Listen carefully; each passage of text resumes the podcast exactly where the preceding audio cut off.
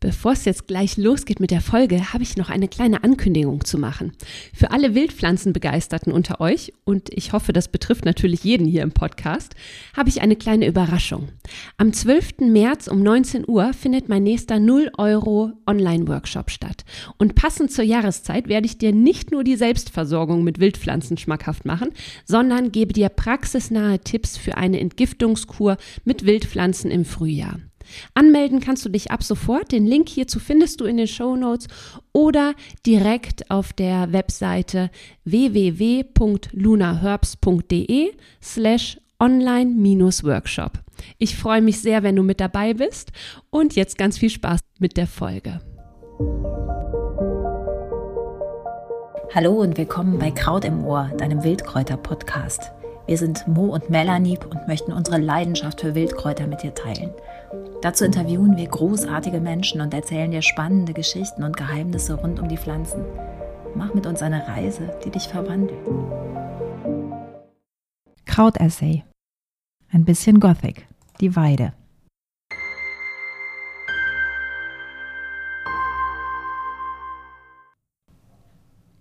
Unheimlich war es mir zumute, als ich diesen Essay schrieb. Unheimlich, wie viele Erinnerungen ich plötzlich an die Weide hatte, die bis dato unbemerkt in meinen Tiefen schlummerten. Es scheint, als sei ich auf seltsame Weise mit der Weide verflochten. Unheimlich ist denn auch der rote Faden in diesem Hörstück. Die Weide, das ist ein bisschen Gothic. Lass uns eintauchen in die Welt des schaurig Schönen, in der hinter freundlichen Fassaden manchmal das Grauen lauert, in der dich ein wohliger Schauer ergreift, und der Schrecken ganz ästhetisch daherkommt. Gothic bezeichnet eigentlich eine Stilepoche, die ihre düstere Blütezeit zu Beginn des 19. Jahrhunderts hatte und einen Gegenpol zur zunehmend vernunftsbasierten und wissenschaftlich exakten Sicht der Dinge erschaffen hat. Literatur und Kunst der sogenannten schwarzen Romantik sind voll mit neuen Motiven, in denen es plötzlich Raum für Seelenlandschaften gibt und wo sich die dunkle Seite der Psyche aufs anmutigste Bahn bricht. Das Mysteriöse wird zum Kult, der Wahnsinn salonfähig und das Morbide charmant. Wie wir hören werden, ist die Weide in diesem Metier zu Hause. Daher changiert diese Geschichte immer wieder zwischen dem, was greifbar ist, was sie uns Handfestes anbietet, etwa im Handwerk oder in der Medizin, und dem, was nur eine Ahnung hinterlässt, ein Anflug von Gänsehaut, ein Nebelfetzen der Erinnerung. Eine Einladung also zu einem Baum, der erst im Schleier des Halbdunkels seine wahre Wirkung entfacht.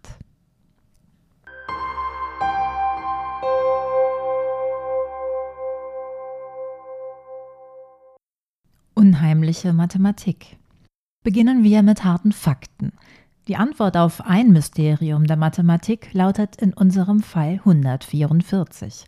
Seltsamerweise dreht sich jedes der schmalen, lanzettförmigen und leicht gesägten Weidenblätter um exakt 144 Grad, was bedeutet, dass jedes fünfte Blatt wieder in dieselbe Richtung guckt. Demnach sind sie spiralförmig an den Ästen angeordnet. Der lateinische Name der Weide lautet Salix und ist verwandt mit Helix, Windung. Alle Blätter der Weide ticken so und es gibt rund 450 Arten, alle heimisch auf der Nordhalbkugel der Erde. Die Weide schraubt sich gen Himmel und wird ungefähr 25 Meter hoch. Ihre starke Wachstumskraft macht sie zum Lebensbaum, zur Pionierpflanze. Wer eine Weidenrute in eine Vase stellt, hat mit hoher Wahrscheinlichkeit Glück und es zeigen sich die ersten Wurzelhärchen schon nach einigen Wochen. In der Erde beginnt eine solche Rute zu wachsen. Die Weide treibt ständig aus. Sie verfügt über eine unbändige Grünkraft, sich stets selbst erneuernd. Ein geschwinder Baum, der schnell wächst und intensiv lebt, stirbt aber auch recht früh wieder. Das liegt am Auxin, einem Pflanzenwachstumshormon, das äh, ihr einen stets jugendlichen Anstrich verleiht. Und zugleich, und das macht sie eben auch unheimlich, ist ihre Rinde tief gefurcht. Die sieht aus wie die uralte Morla aus der unendlichen Geschichte von Michael Ende. Voller Falten und mit gerunzelter Stirn blickt die weise Weide in die Welt auf nährstoffhaltigen, feuchten Böden stehend und ihre ausladende Krone in oft wirrem Zweigputz gen Himmel streckend. Sie liebt das kalte Nass. Eine Silberweide kann 170 Tage im Jahr im Wasser stehen. Wenn du an einem trüben Wintertag im Zwielicht an einem Bachlauf entlang schlenderst, mit eingezogenen Schultern, tief in Gedanken versunken, dann kann es dir passieren, dass du blitzschnell ins Hier und Jetzt katapultiert wirst, wenn sie plötzlich vor dir aus dem Nichts auftaucht, mit wild zu Berge stehenden Haaren und knorziger Haut, ihre dünnen, dürren Äste blattlos nach dir ausstreckend und ihre Wülste am Stammende wie faltige Fäuste fast drohend dir entgegenstreckt. Das ist tatsächlich einigermaßen schauderhaft. Bleiben wir noch eine Weile bei ihrer äußeren Gestalt mit diesen merkwürdigen Verdickungen am Stamm, die daher rühren, dass wir Menschen sie allzu oft zurechtstutzen, auf den Stock setzen, wie es so schön heißt. Denn du kannst ihrem Struwwelpeter-Look im frühen Frühjahr zu Leibe rücken und ihn beseitigen, ihr einen Kurzhaarschnitt verpassen, um ihre Äste zu nutzen. Doch dazu später noch mehr. Es ist dieser seltsame Kontrast aus der alten Rinde und den stetigen Schnitt der meist jugendlichen Zweige, ihrem fast erdenschweren, elefantösen Erscheinungsbild, wenn sie nicht belaubt ist, und ihren lichten Blättern, die im Frühjahr im Wind tänzeln und eben jenen Hauch Leichtigkeit und Lebenskraft verbreiten, für die wir so scharf auf sie sind. Jeden Baum können wir streng trennen nach Männlein und Weiblein, außer bei der Trauerweide. Die Trauerweide ist der Inbegriff der Melancholie, für die die Weide so steht. Eine unglaubliche Kombi aus kauziger Gestalt und tragisch gebogenen Ästen. Ebenfalls markant sind ihre flaumigen Kätzchen, ihre Blütenstände, dicke, eiförmige Puschel, wie geschaffen für kleine Kinderhände.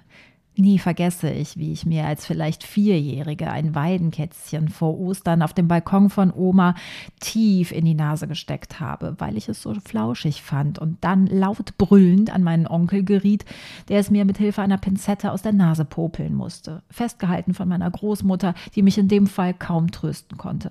Eine unheimliche erste Begegnung mit dem niedlich flaumigen Kätzchen und dem brutalen Entfernen desselbigen. Dabei hätte es so versöhnlich sein können. Stimmen wir also lieber einen Lobpreis an. Zitat. Die Weide blüht, der Weidenbaum trägt Kätzchen ohne Zahl. Er endet deinen Wintertraum und gibt der frohen Zukunft Raum nach Frost und Nacht und Qual.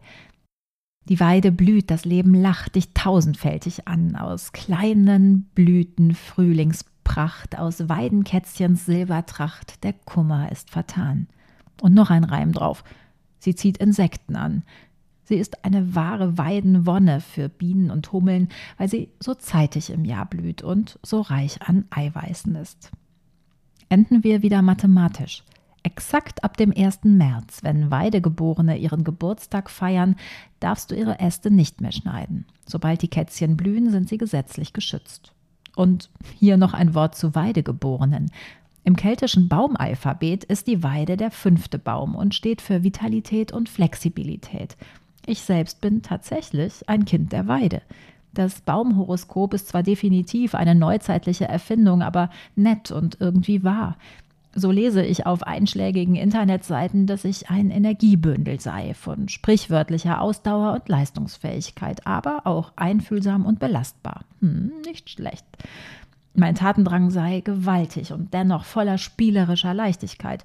Hm, das mag nach außen so aussehen, ist aber harte Arbeit. Hm, staune aber weiter, dass ich bescheiden und demütig durch die Welt ginge und in der Tat eine ausgeprägte Wanderlust besäße. Wandern wir also weiter im Treck und widmen uns der Lust am Makabren.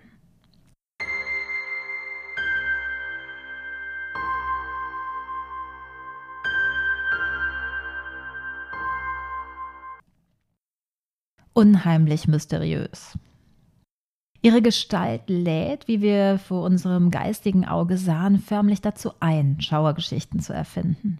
Wenn man es dabei belassen hätte, wäre es gut gewesen. Doch in Zeiten der Hexenverfolgung wird aus Fantasie bitterer Ernst.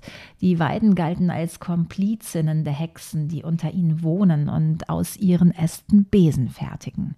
Schöne Mädchen verschwinden in Weiden und kommen als fauchende Katzen wieder. Lauschen wir noch flott den Ausführungen von Anton von Perger im Jahr 1864 aus den deutschen Pflanzensagen, der uns auf einen abenteuerlich zu lesenden Ritt durch die Geistes- bzw. Geistergeschichte mitnimmt. Zitat die Weide ist kein glücklicher Baum. Judas soll sich an einer Weide erhängt haben, weshalb noch jetzt alle Weiden hohl sind. Mit Weidenruten wurde der Heiland gegeißelt. Wenn sich Weidenzweige stark röten, bedeutet es Krieg. Wenn die Hexen den Morgentau mit roten Weidenruten abstreifen, entstehen verderbliche Reife und Nachtfröste. Und wenn sie Knoten in die Weidenruten schlingen, können sie jemanden dadurch töten. Gespenster hausen oder verwandeln sich in alte Weiden oder sind in dieselben eingeteilt und treiben bösen Spuk. Kurz die Weide mit ihrem fahlen Laube und ihren grauen Strünken, die in der Dämmerung wirklich etwas geisterhaft aussehen, konnte sich um so wenig Gunst im Volk erwerben, als sie oft bei trügerischen Sümpfen steht, die schon so manchen Unglücklichen das Leben raubten. Zitat Ende. Wohl an. Beginnen wir nochmal ganz von vorne, in der Antike, um dem unheimlichen Mysterium ihrer Mythengeschichte auf die Spur zu kommen. Dazu steigen wir in die Unterwelt und treffen auf den toten Gott Hades, der immer im Winter Persephone zu sich holt. Um es ihr da unten nett zu machen, pflanzte Hades einen Hain, der aus Weiden und Pappeln besteht, die übrigens botanische Schwestern sind. Auch den Namen Orpheus verbinden wir traditionell mit der Unterwelt. Der musisch begabte Sänger betörte Götter, Menschen, sogar Tiere, Pflanzen und Steine. Die Bäume neigten sich zu ihm, wenn er spielte, und selbst die Felsen weinten angesichts seines schönen Gesangs. Seine Harfe war, wie sollte es jetzt auch anders sein, aus Weidenholz. Die Harfe spielt auch bei einem Psalm aus dem Alten Testament eine Rolle, der uns eine weitere Eigenschaft der Weide vorstellt. An den Wassern zu Babel saßen wir und weinten, wenn wir an Zion gedachten. An die Weiden hängten wir unsere Harfen. Gemeint ist die Gefangenschaft der Juden in Babylon. Wir merken, die Weide steht mit einem Fuß im Totenreich. Ihr Äußeres weckt Trauriges, auch wenn sie zugleich Trost zu spenden vermag. Mal wieder ziemlich unheimlich, wie sich das verhält.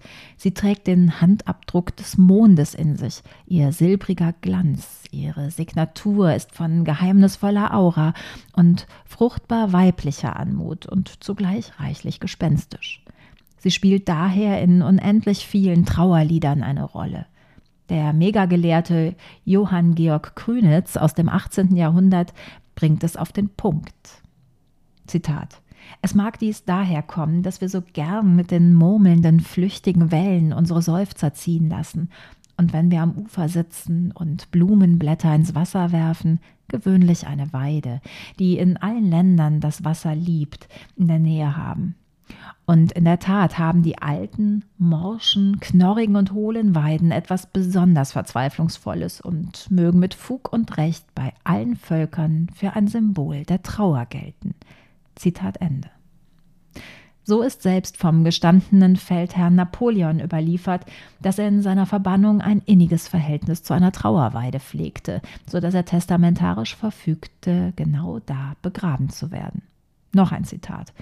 Im Schatten der Weiden, wo ich zu ruhen pflegte, und in der Nähe der Quelle, von der man mir täglich das frische Wasser brachte. So Napoleon. Wirklich berühmt ist die Weidenliedszene in Shakespeares Drama Othello, die den tragischen Höhepunkt des Stückes vorbereitet. In Todesahnung singt Hauptakteurin Desdemona den Willow-Song. Weide, Weide, Weide, singen wir, singen wir, die Trauerweide wird mein Kranz sein. Wow, die Weide. Shakespeare hatte wirklich ein Fable für diesen Baum, wandelnd zwischen Leben und Tod, zwischen Werden, Vergehen und Wiedergeburt begleiten wir noch ganz kurz die unglückliche Ophelia im Stück Hamlet, die scheinbar auf eine Weide geklettert ist, deren Ast brach und sie schließlich im darunterliegenden Bach ertrank. Zitat es neigt ein Weidenbaum sich über den Bach und zeigt im klaren Strom sein graues Laub, mit welchem sie fantastisch Grenze wand, von Hahnfuß, Nesseln, Maßlieb, Kuckucksblumen. Die dreiste Schäfer derber wohl benennen, doch unsere Mädchen toten Mannes Finger. Dort, als sie aufklommen, um ihr Laubgewinde an den gesenkten Ästen aufzuhängen, zerbrach ein falscher Zweig und niederfielen die rankenden Trophäen und sie selbst ins weinende Gewässer. Ihre Kleider verbreiteten sich weit und trugen sie Sirenen gleich ein Weilchen noch empor, indes sie Stellen alter Weisen sang, als ob sie nicht die eigene Not begriffe, wie ein Geschöpf geboren und begabt für dieses Element. Doch lange währt es nicht, bis ihre Kleider, die sich schwer getrunken, das arme Kind von ihren Melodien hinunterzogen in den schlammigen Tod. Wow, die Weide, die alte Drama Queen. Vielleicht ist was dran an der vielleicht steilen These, dass Weiden überdurchschnittlich oft dazu benutzt werden, aus dem Leben zu scheiden, weil sie häufig auf Wasseradern zu finden seien. Die Weide zählt demnach eher zu den Strahlensuchern. Ihre Zweige nutzen also Geomanten auch für ihre Wünschelrouten. Wer nicht aufpasst, kann auch ihre Hiebe abbekommen, so wie in diversen Szenen bei Harry Potter, wo die peitschende Weide auf alles eindrischt, was in ihre Reichweite kommt. Hütet sie doch einen Geheimgang. Ein Baum also, dessen Wesen wirklich durch die Geistesgeschichte geistert, der Menschen jedoch zu allen Zeiten enorm inspiriert hat und zum Totentanz einlädt. Trauer und Trost, Sterben und neues Leben, wie eng das zusammenhängt. Niemand weiß das besser als die Weide.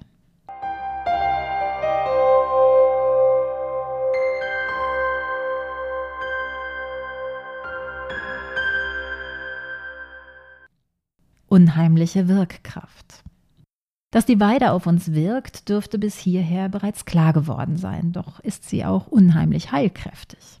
Ob Hippokrates oder Hildegard. Mit Weidenrindenzubereitungen hatte die sogenannte Volksmedizin immer schon ein sicheres Mittel gegen Fieber, Erkältungen und plagende Gelenkschmerzen zur Hand. Seit 1984 haben wir außerdem eine Unbedenklichkeitsbescheinigung des damaligen Bundesgesundheitsamtes vorliegen, dass die Weide ein durchaus wirksames pflanzliches Schmerzmittel ist. Na dann. Wir verwenden sie vor allem gegen Rücken- und Kopfweh und rheumatische Beschwerden. Am besten setzt du einen Tee oder eine Tinktur an, die du tatsächlich recht pünktlich um 8 und um 16 Uhr einnimmst. Ihre volle Wirksamkeit dauert ein paar Tage, aber dann hast du so getaktet einen rund um die Uhr Effekt, gerade bei chronischen Schmerzen. Warum ist das so? Unser Zauberbaum verfügt über einen ganz besonderen Zauberstoff, das Salicin. Das verwandelt sich in Darm und Leber zur Salicylsäure und die wirkt fiebersenkend, schmerzlindernd und antirheumatisch.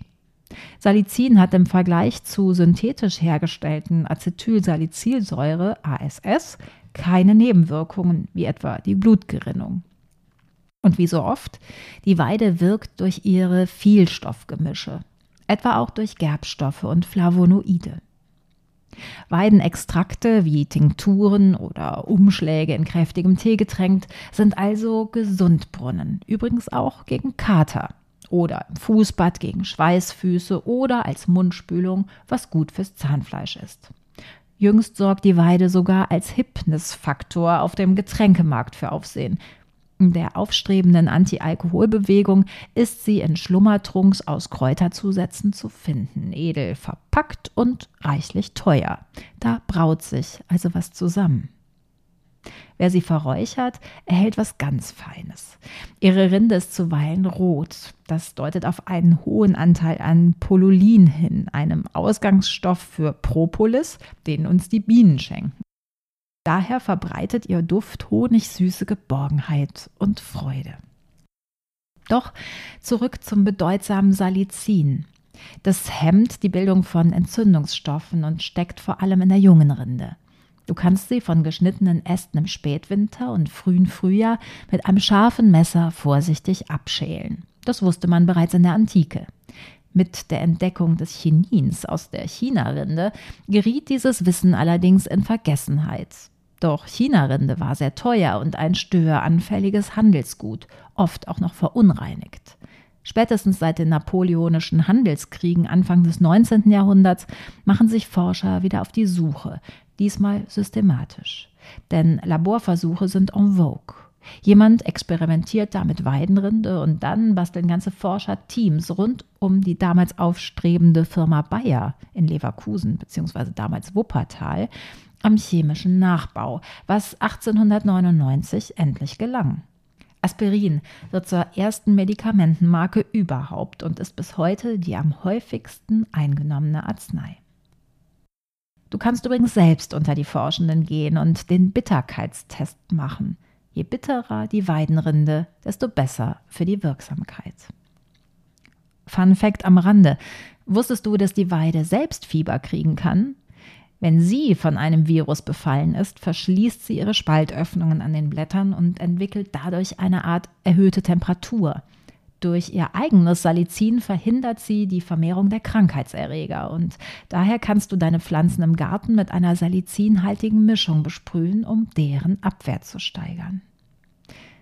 Und noch ein Fakt, das eigentlich kein Fun ist, sondern sehr schön zeigt, wie man selbst im 21. Jahrhundert noch mit der Krankheit umgeht und etwa für die Nordeifel belegt ist. Sogenannte Gesundbeter und HeilerInnen verbannen die Krankheit in die hohlen Weidenbäume. Die Weide ist wie ihre Pflanzenschwester Holunder oder die Fichte ein Baum, der Krankheiten aufnimmt, wenn man sie ihm überstreift. Das klingt etwa so. Guten Abend, liebe alte Weide. Ich bringe dir heute meine Zahnschmerzen und wünsche, dass sie bei dir bestehen und bei mir vergehen. Mit zusätzlich gebeteten Vaterunsern kann das funktionieren, wenn man eben daran glaubt. Die Weide steht schließlich für unheimliche Verwandlungen und für unheimlich wirksame Heilkraft.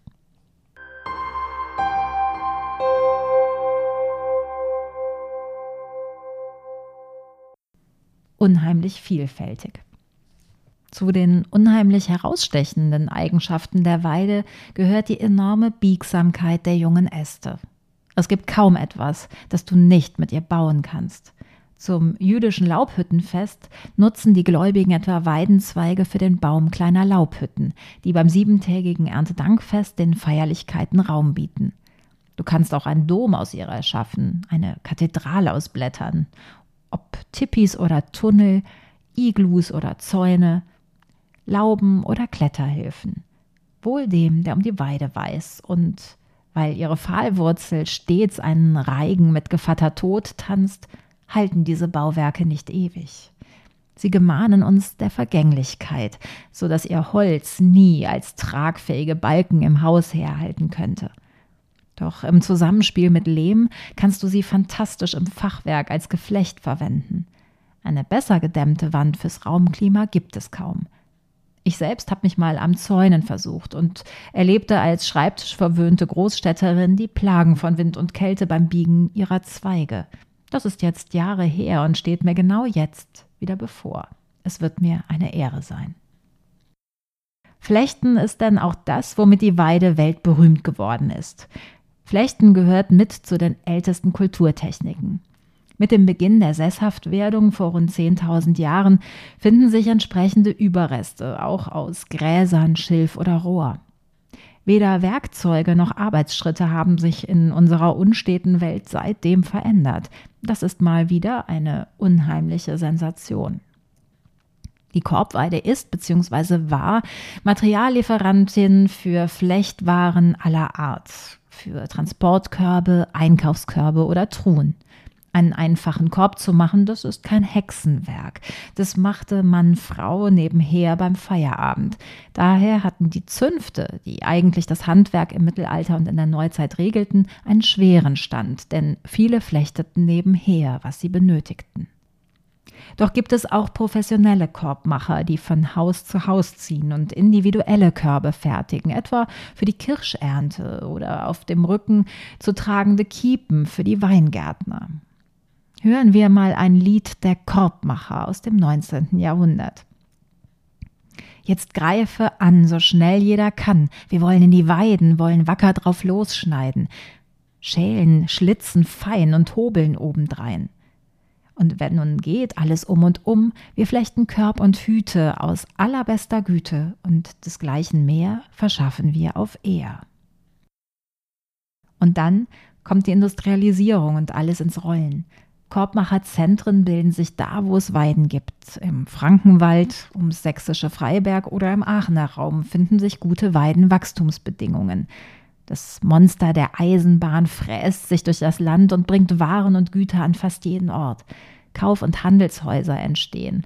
Und 1850 erscheint der erste gedruckte Katalog eines Korbhändlers, der über 1000 Flechtarbeiten enthält. Die Weidenartikel werden für eine Weile zum Exportschlager in alle Welt. Dann erobern neue Flechtmaterialien wie Rattan oder Pedicroa den Markt und der eisige Wind der Arbeitseffizienz umweht auch die Weidenhandwerker. Das Flechten von Hand rentiert sich nicht mehr, selbst wenn die ganze Familie mitflechtet. Mit dem Ersten Weltkrieg und einem letzten Auftragshoch durch nötige Geschosskörbe gerät die Korbflechterei in Deutschlands ins Abseits. Gibt es in der Zwischenkriegszeit immerhin noch einen Markt an Kinderwagen, endet auch der in der Mitte des 20. Jahrhunderts, als neue Materialien die Vorherrschaft übernehmen. Um nicht ganz so trüb zu enden, noch ein unheimlich lustiges Detail. Hast du schon einmal einen Korb bekommen? Die Redewendung stammt von der schönen Idee, dass eine Maid ihren Freier, wie es damals so schön heißt, beim Fensterlen in einem Weidenkorb zu sich heraufzieht. Blöd nur, wenn dieser Korb ein Loch hat. Dann fällt der Lover im Wortsinn durch.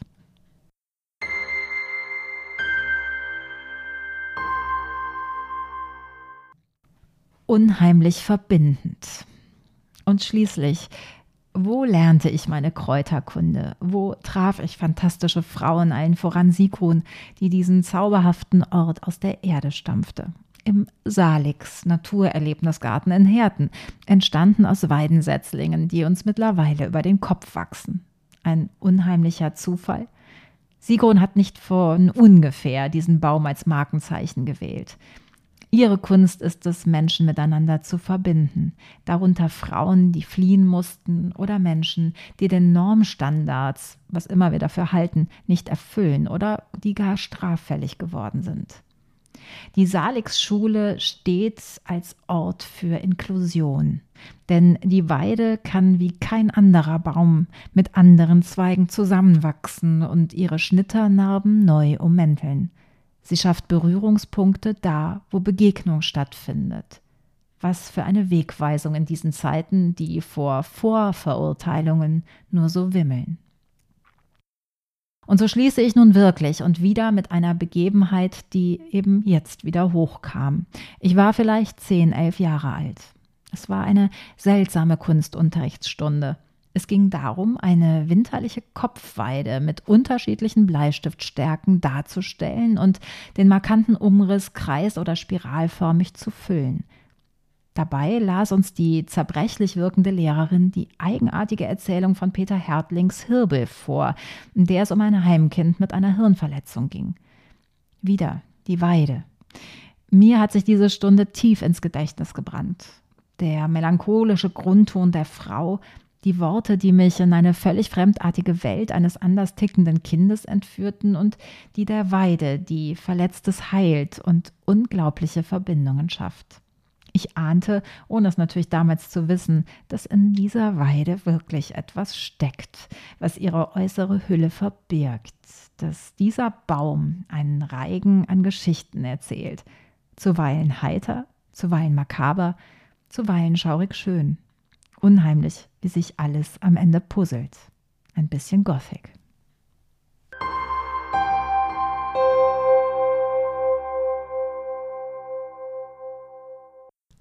Das war ein weiterer Kraut-Essay deines Wildkräuter-Podcast Kraut im Ohr.